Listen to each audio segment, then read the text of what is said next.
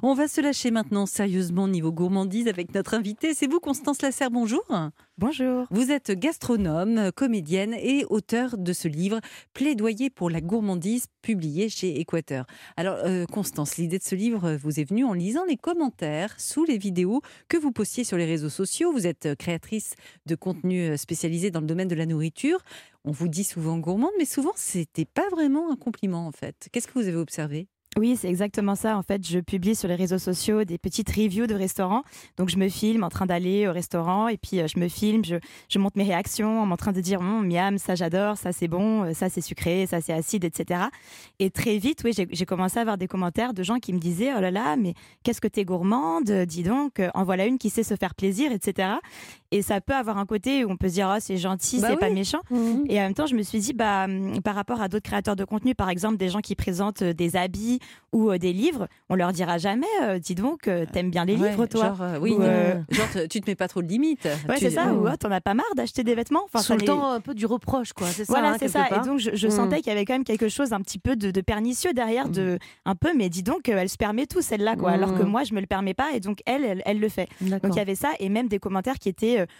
beaucoup plus virulent de euh, tu t'arrêtes jamais de te goinfrer, euh, t'en as pas ah marre, euh, bientôt le diabète, attention au cholestérol, enfin ça plein de choses comme ça. Même, hein, effectivement. Est-ce que vous n'avez pas l'impression que notre rapport, mais là de manière générale, hein, à la gourmandise a justement changé ces dernières années? Sur les réseaux sociaux, par exemple, on a l'impression qu'il y a un peu deux camps. ceux qui montrent qu'il faut manger hyper sainement, la healthy food, etc. Et puis ceux qui font au contraire des, orgies de nourriture, de, de porn food, comme on dit. Il y a un juste milieu quand même, non? Oui, c'est exactement ça avec les réseaux sociaux, comme tout est très visuel, on a besoin de comprendre tout de suite le message et on a besoin de savoir ouais, est-ce qu'on est dans le healthisme, comme on dit, donc avec des avocados toast, des jus verts, des graines de chia, des choses, on va se dire sain, sain, sain, ça va crier sain, et d'autres choses, au contraire, euh, porn food, donc dégoulinant de fromage, des burgers à 5 mm. étages, des pizzas avec des coquillettes dessus, recouvertes de fromage, recouvertes de voilà. Donc c'est vrai qu'il y a, on dirait qu'il n'y a aucun extrême et que soit on mange extrêmement mal, soit on mange entre guillemets extrêmement bien mais sans plaisir. Mm. Et voilà, et moi ce que j'essaye de montrer, c'est justement que euh, la gourmandise, c'est entre les deux. Et justement, vous parlez dans votre livre euh, de ce rapport un peu sensuel et charnel à notre alimentation. Euh, c'est vrai que manger avec gourmandise, c'est un peu sexy en fait. Comme la chronique de Clément Lanoux qui était assez sexy Non mais on a toujours l'impression que ceux qui picorent ou qui mangent que des graines, ils sont pas, ils, mangent pas la vie à pleines dents, quoi. C'est qu'elle le dire. mais c'est vrai qu'entre l'appétit pour la nourriture et l'appétit sexuel, il y a évidemment des liens. Après, moi, quand je dis charnel et sensuel, c'est plutôt justement le côté éveil des sens et le fait de faire passer avant tout les sens, donc euh, vraiment le sens premier du mot sensuel, et la chair, les plaisirs de la chair en opposition à ceux de l'intellect en mm. fait et de l'esprit. Donc euh, c'était plutôt ça, c'était aussi de revenir à la nourriture d'abord par les sens, par la bouche, les papilles, avant de mm. réfléchir à nos calories, etc. Mais c'est ce lien justement avec la, sensualité qui en a fait peut-être à l'époque un, péché capital? Évidemment, parce que la nourriture, tout comme le sexe, est un vecteur de plaisir euh, immense et que euh, c'est un besoin qui est de base vital, mais dont on peut, entre guillemets, abuser pour un but qui n'est que le plaisir. Et, c'est bien le plaisir pourtant. On n'a pas le droit de se donner du plaisir comme ça? Ah bah si, on a bah, totalement le droit. C'est ce qu'on va faire ce matin. Mais non, hein. mais parce que moi j'ai lu aussi dans votre livre, j'ai halluciné qu'il y avait une pétition qui a récemment été envoyée au pape pour justement retirer la gourmandise des sept péchés capitaux. Signé Clément L. on en est où de cette requête? Vous savez pas? Euh, bah non, alors malheureusement, donc ça avait été commencé par Lionel Poilane, le boulanger assez connu. Ça a été repris par sa fille quand il est décédé euh, début des années 2000. Et donc, elle a présenté un recueil de textes euh, qu'elle a emmené au pape avec des, des, des, confrères, etc., défendant la gourmandise. Malheureusement, ça n'a pas abouti. Le projet était de ouais, soit enlever la gourmandise de la liste des péchés, soit de la remplacer par le mot gloutonnerie, qui sera en hmm. fait plus proche de la traduction de la Bible dans les autres langues. Par exemple, en anglais, c'est gluttony. Donc, on a vraiment cet aspect glouton, hmm. alors que la gourmandise, pour les Français en tout cas, c'est c'est vraiment le fait d'être gourmet. Et donc pour Lionel Poilane et ses concitoyens, ce n'était pas un péché. Et c'est pour ça que le pape aurait Ce sera une émission très gourmande aujourd'hui, pas gloutonne. Dans Bien fait pour vous, on vous invite à revisiter ce matin la notion de gourmandise. De nos jours, notre rapport à ce que nous mangeons n'a plus rien d'anodin. Tout est calculé, pesé. Et eh bien, si on arrêtait ça pour retrouver juste un rapport joyeux à la nourriture, à tout de suite sur Europe 1. Europe 1, bien fait pour vous. Fanny Gomez, Julia Vignali. Ravi de vous retrouver sur Europe 1. Nous sommes ensemble jusqu'à midi et ce matin dans notre émission, on vous explique comment croquer encore davantage la vie à pleines dents. On va parler de gourmandise dans l'assiette grâce à l'éclairage de Constance Lasserre, gastronome, comédienne et auteure de Plaidoyer pour la gourmandise, un livre publié chez Équateur. Alors, Constance, les régimes existent depuis des années, ça, ça, ça continue. Est-ce que notre quête de minceur et notre envie de manger, euh, justement, envie de manger sain tout le temps, n'a pas été déréglée, selon vous, justement, par ces régimes à la mode et à répétition? Oui, en effet, les régimes, ils existent depuis le 15e siècle, d'abord dans mmh. un souci de santé, et ensuite depuis le 19e siècle pour atteindre cet idéal de minceur qui a commencé à émerger. Et en effet, en fait, en imposant des règles exogènes à son organisme, en, disant voilà, je vais manger ça parce que dans tel but, etc., on se déconnecte en fait de ses sensations, de, de ses goûts, et à force de organiser son alimentation autour de règles et de choses qu'on nous a dit, voire même de gourous, à la fin, on ne sait même plus ce que vraiment nous, on aime et on ne sait plus exercer ses papilles, ses sens finalement. Mhm. Est-ce que c'est pas l'industrie alimentaire aussi qui nous a peut-être un peu euh, enfin, faussé l'essence Je veux dire, euh, aujourd'hui, on a des produits très transformés et on nous fait croire par le marketing notamment que c'est ça la gourmandise, euh, que c'est ça qu'on doit aimer, que c'est ça qui est gourmand, alors qu'en réalité, la gourmandise, c'est quelque chose de très subjectif. Oui, tout à fait. Les produits ultra transformés, il y a énormément de sucre ajouté, on le sait, il y a des exhausteurs de goût et c'est vrai que ça uniformise, ça façonne énormément euh, nos goûts.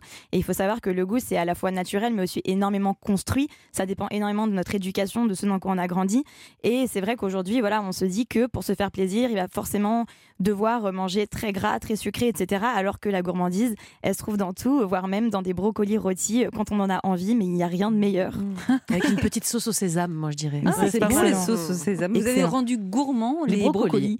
Alors j'imagine que tout ça, toutes ces questions qu'on se pose posent des problèmes, notamment avec euh, l'augmentation des troubles du comportement alimentaire. Je pense notamment à, l'orthorexie euh, ou même des, des troubles plus graves encore comme l'anorexie ou la boulimie.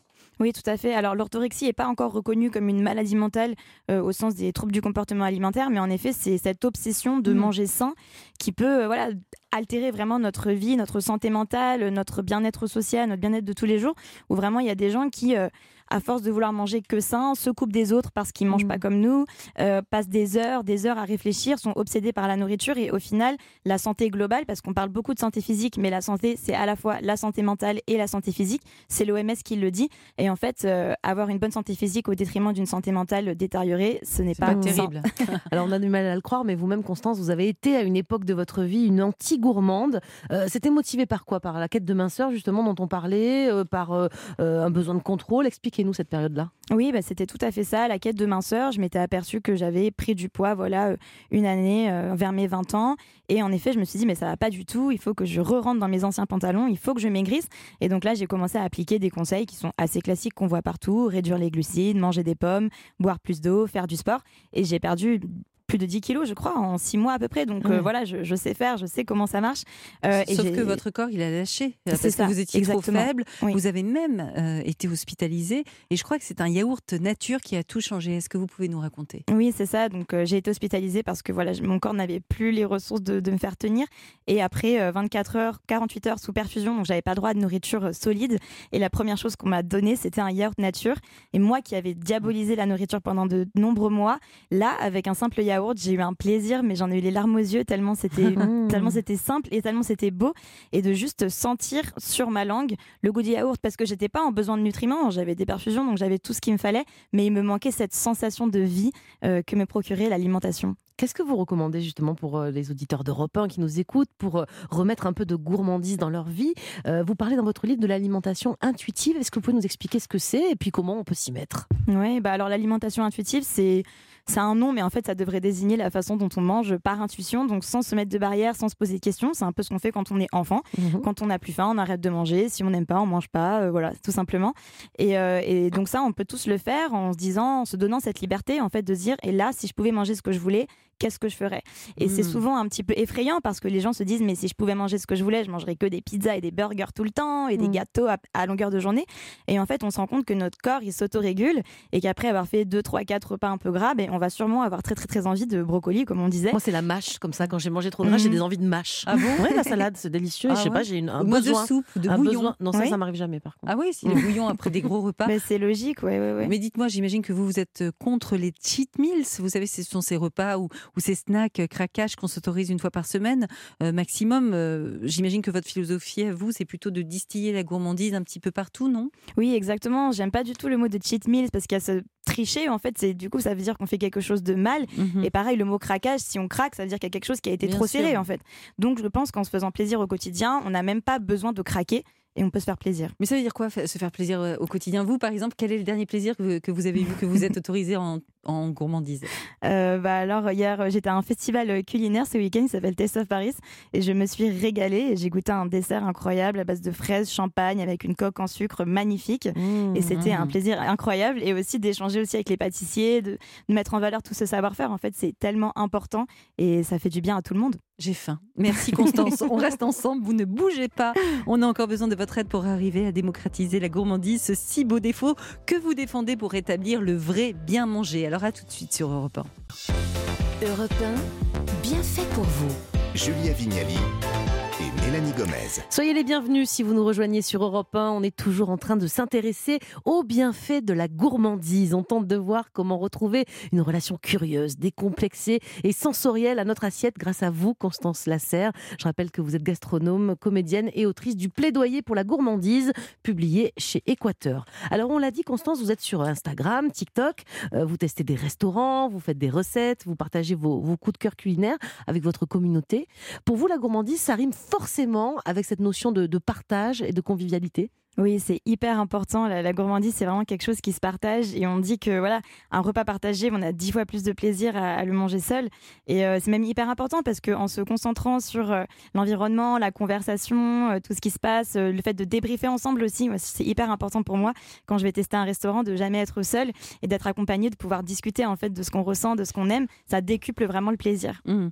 Et Constance, dans votre livre, vous parlez aussi de, de votre famille et notamment de la cuisine de votre maman. Est-ce que la gourmandise, c'est quelque chose qu'il faut transmettre, à votre avis, aux enfants, euh, comme d'autres valeurs euh, qui sont des valeurs euh, piliers dans l'éducation? Tout à fait. On transmet aux enfants l'amour de l'art, l'amour de la culture, l'amour des livres, etc. L'amour des belles choses. Et pour moi, la gourmandise, c'est l'amour des bonnes choses. Et c'est aussi important que le reste. Et c'est aussi une éducation des sens, une éducation des goûts et une éducation du bien manger et de savoir s'intéresser, je pense, dès le plus jeune âge, à ce qui est bon, pourquoi. Mm. Pourquoi et pourquoi est-ce qu'on aime ce qu'on aime finalement Votre maman était aussi gourmande que vous, elle vous l'a transmis, vous pensez que ça vient d'elle? Ma maman est gourmande, mais je pense que c'est plutôt quelque chose que j'ai découvert moi-même parce que j'ai pas trop été élevée dans la gourmandise. Le repas, c'était quelque chose d'assez euh, machinal, on va dire. Enfin, il y avait du plaisir, bien sûr, à manger, mais c'était pas non plus euh, un moment hyper important. Et je- Vous prépariez pas les repas avec euh, votre maman? Non, jamais. Ça, je regrette énormément d'ailleurs euh, parce qu'elle voulait tout faire toute seule. Et nous, on arrivait, on mettait les pieds sous la table, on disait, oh, pourquoi on a encore des haricots verts? Mais vous pensez qu'il faut préparer nos repas avec les enfants, par exemple, pour les initier à la gourmandise? Oui, je pense que c'est hyper important et aussi d'apprendre à connaître les produits bruts. Voilà, il y a combien d'enfants? Ils n'ont pas vu un vrai poisson qui est autre que le poisson pané carré. et oui, oui, c'est hyper important de s'y- de s'y intéresser. euh, c'est crucial, je pense, Mais pour D'autant plus que ça fait partie de notre patrimoine, Mélanie. Est-ce que d'ailleurs, en dehors de la France, il y a d'autres pays qui pourraient être qualifiés de patrie de grands gourmands où, où vraiment, nous, la France, on est, euh, on est au Au top? du top. Moi, je vais quand même pas la France. Voilà, je dois le dire, on est quand même au top du top. Mais par exemple, l'Italie, euh, un pays Mm. Où incroyable. il y a de gros gourmands là-bas voilà, aussi. il y a une hein. grosse concurrence Mm. entre les Français et les Italiens, mais aussi moi j'adore tout ce qui est par exemple le Japon. Ils ont une culture euh, gastronomique qui est tellement riche, foisonnante. J'ai l'impression qu'ils sont moins gourmands que nous quand même. C'est vrai que la cuisine japonaise, la vraie cuisine Mhm. japonaise est excellente, hein, Oui, et oui. avec des, des goûts qu'on n'a vraiment pas l'habitude en plus de, de- de goûter, de tester chez nous. Exactement, en fait, c'est pas forcément qu'ils sont moins gourmands, c'est que leurs goûts sont formatés hyper différemment des nôtres et donc ils ont beaucoup d'appréciation pour le fad, par exemple, ce que nous on va appeler fad. Il y a l'umami qui est ce cinquième sens, euh, un petit peu, voilà, cette cinquième saveur. C'est quoi, euh, umami alors? Comment bah, on le traduirait en Ah, français? c'est hyper dur à, à dire, mais c'est vraiment savoureux. C'est quelque chose qui fait qu'on a envie d'y revenir, qui fait saliver. C'est une Mmh. sorte de complétion euh, des goûts, quelque chose, un accord un peu magique. Mais dites-moi, dites-moi, la gourmandise, est-ce que franchement c'est juste une affaire de goût et de gastronomie? Je pense qu'on peut être gourmand dans son approche globale de la vie et je crois que vous pensez ça également. Et nous aussi. Ouais, hein. en fait, c'est un mode de vie, c'est ça? Expliquez-nous. euh, Oui, ce oui. qui est au fond la gourmandise au sens très large du terme. En effet, et on dit souvent l'expression ah, il, est, il est gourmand de ça, il est friand de, Mm. euh, il, a, il a un appétit de, etc. Donc oui, c'est c'est vraiment une, une façon de voir la vie avec euh, joie, avec curiosité, euh, une façon de- d'assumer ses plaisirs, de revendiquer euh, son bien-être avant tout. Et c'est vraiment, euh, je pense qu'il faut être gourmand de Mm. tout, s'intéresser à tout, partager. Et, euh, et le monde se porterait mieux si on était tous gourmands. La gourmandise au sens large, est-ce que c'est pas ce qui nous pousse justement à explorer, à être curieux, à faire des choses inattendues? Euh, Dans le livre, vous donnez l'exemple euh, d'un de vos voyages à New York, je crois. Euh, Racontez-nous un peu ce voyage. Oui, Et exactement. en quoi il était gourmand surtout? Oui, bah, je, je suis partie en césure donc dans le cadre de mon école de commerce. J'étais en stage en marketing dans une entreprise de shampoing et j'ai trouvé vraiment énormément de plaisir à arpenter la ville, à découvrir des, des mets euh, différents, nouveaux. Et donc voilà, je parcourais, euh, je faisais 45 minutes de métro pour aller manger euh, des raviolis chinois dans un boui-boui au fin fond du Queens. Puis ensuite, je revenais à Manhattan et je mangeais une barbe à papa en forme de, en forme d'ours. Enfin, des... Vous avez pris combien de kilos pendant ce voyage à New York? Bah, franchement, j'en ai pas pris. hein. Parce qu'on marche à New York. Ah, je marchais énormément, c'était euh, c'était tout un, un plaisir et en fait j'ai j'ai moi-même retrouvé mon, mon rapport au plaisir et, euh, et à la gourmandise grâce à, à cette néophilie, à cette exploration euh, sans fin. Et vous, la gourmandise, c'est également quelque chose qui nous ramène en, en enfance. Vous parlez de la Madeleine de Proust. Et dans votre cas, c'est un plat tunisien. Euh, Racontez-nous comment il s'appelle et qu'est-ce qu'il provoque en vous. Vous voulez pas le prononcer Non. alors qu'il est écrit devant vous? C'est le mloukia. Ouais. C'est comme ça qu'on dit. C'est la mlouria, moi je sais pas. Ah oui, on le dit pas bien, effectivement. Oui, en effet, bah, c'est un plat voilà, de feuilles de corette euh, séchées, broyées, un plat tunisien. Donc c'est très particulier, Mhm. ça ressemble à une bouillie vert foncé. Donc euh, c'est pas forcément la chose la plus appétante. Il y a euh, plein d'épices, au suis premier abord. Pas nécessairement, mais en fait, c'est un goût très unique, très terreux, très ferreux, euh, qui, moi, quand j'en ai goûté, m'a rappelé le goût euh, d'un plat typique malgache, parce que ma maman est malgache, qui s'appelle le raftout et qui est vraiment l'emblème euh, du pays. Et pareil, qui a cette même apparence un peu verdâtre, euh, etc. Et un goût euh, un peu comme des épinards, mais en beaucoup plus fort. Et moi, j'avais goûté ça étant petite et j'avais pas du tout aimé. Et quand j'ai regoûté la moulouria euh, 15 ans après, j'ai eu une sorte de, révélation et j'ai repensé à ce raftout et, et en fait à mes origines qui me sont revenues comme ça euh, d'un coup. Euh, C'est drôle parce que dans votre livre, vous parlez du gourmand moderne. Est-ce que vous pouvez nous donner sa définition? Ben, pour moi, le gourmand moderne, c'est un gourmand qui euh, est en, adéquation avec euh, son temps et donc euh, qui adapte sa façon de consommer avec ses valeurs, ses convictions. Je pense que voilà, la nourriture, c'est, ça dit énormément de notre société, de notre époque, etc. Et le gourmand moderne, voilà, il y a des problématiques aujourd'hui d'environnement, d'éthique, de répartition de la valeur, de répartition des richesses. Et le gourmand moderne fait des choix. Il sait ce qu'il met dans son assiette. Il est conscient. Et pour moi, c'est ça en fait. Le gourmand moderne, il est conscient. Il sait à qui il va donner de l'argent. Il essaye de faire en sorte que son alimentation reflète la vision du monde dans lequel il aimerait vivre. Et puis la gourmandise, moi je trouve que ça ouvre des débats euh, parce qu'elle est subjective en fait. Débattre de nos préférences culinaires par exemple, c'est un bon exercice pour stimuler la gourmandise collective. En France, on adore parler de bouffe Mmh, quand on n'est pas à vrai, table, hein. même quand on est à table. Oui, c'est vrai. Il y en a qui disent que les Français sont vraiment les seuls à, quand ils, quand ils mangent, ils parlent des repas qu'ils ont mangés avant et des repas qu'ils ont mangés après. Et même quand ils n'en parlent pas, quand ils ne mangent pas, ils sont en train d'en parler. Et c'est effectivement euh, hyper important et de, de redonner à la nourriture cette place-là euh, qu'elle a, euh, en fait, de, je sais pas, d'un divertissement, d'un hobby, du- d'une passion qui est tout à fait aussi valable que d'autres. Et, euh, et il, faut, il faut discuter, il faut débattre. La pizza à l'ananas, euh, chocolat Non, blanc, chocolat au lait. pas, Bah voilà, c'est un débat sans fin et ça dit tellement de nous, en fait, de- à la fois de nos papilles, mais aussi de, de nos opinions sur, sur le monde. Donc c'est hyper important. Très bien. Bon, la pizza, c'est que quatre fromages. Merci beaucoup, Constance Lasserre, pour cet entretien joyeux sur la gourmandise. Merci d'avoir été avec nous euh, sur Europe 1 depuis 11h et d'avoir répondu à nos questions. On va rester dans cette humeur, Julia, et changer de sujet à présent. Exactement, les bienfaitrices du jour d'Europe 1 arrivent en studio. Perrine Bramy va venir nous parler des musées qui jouent de plus en plus sur la corde écologique. Et puis avec la coach Annou Garnier, on va s'intéresser au sport connecté, montre high-tech, appli sportive, un secteur en plein essor qui nous veut du bien. Alors restez avec nous sur Europe 1.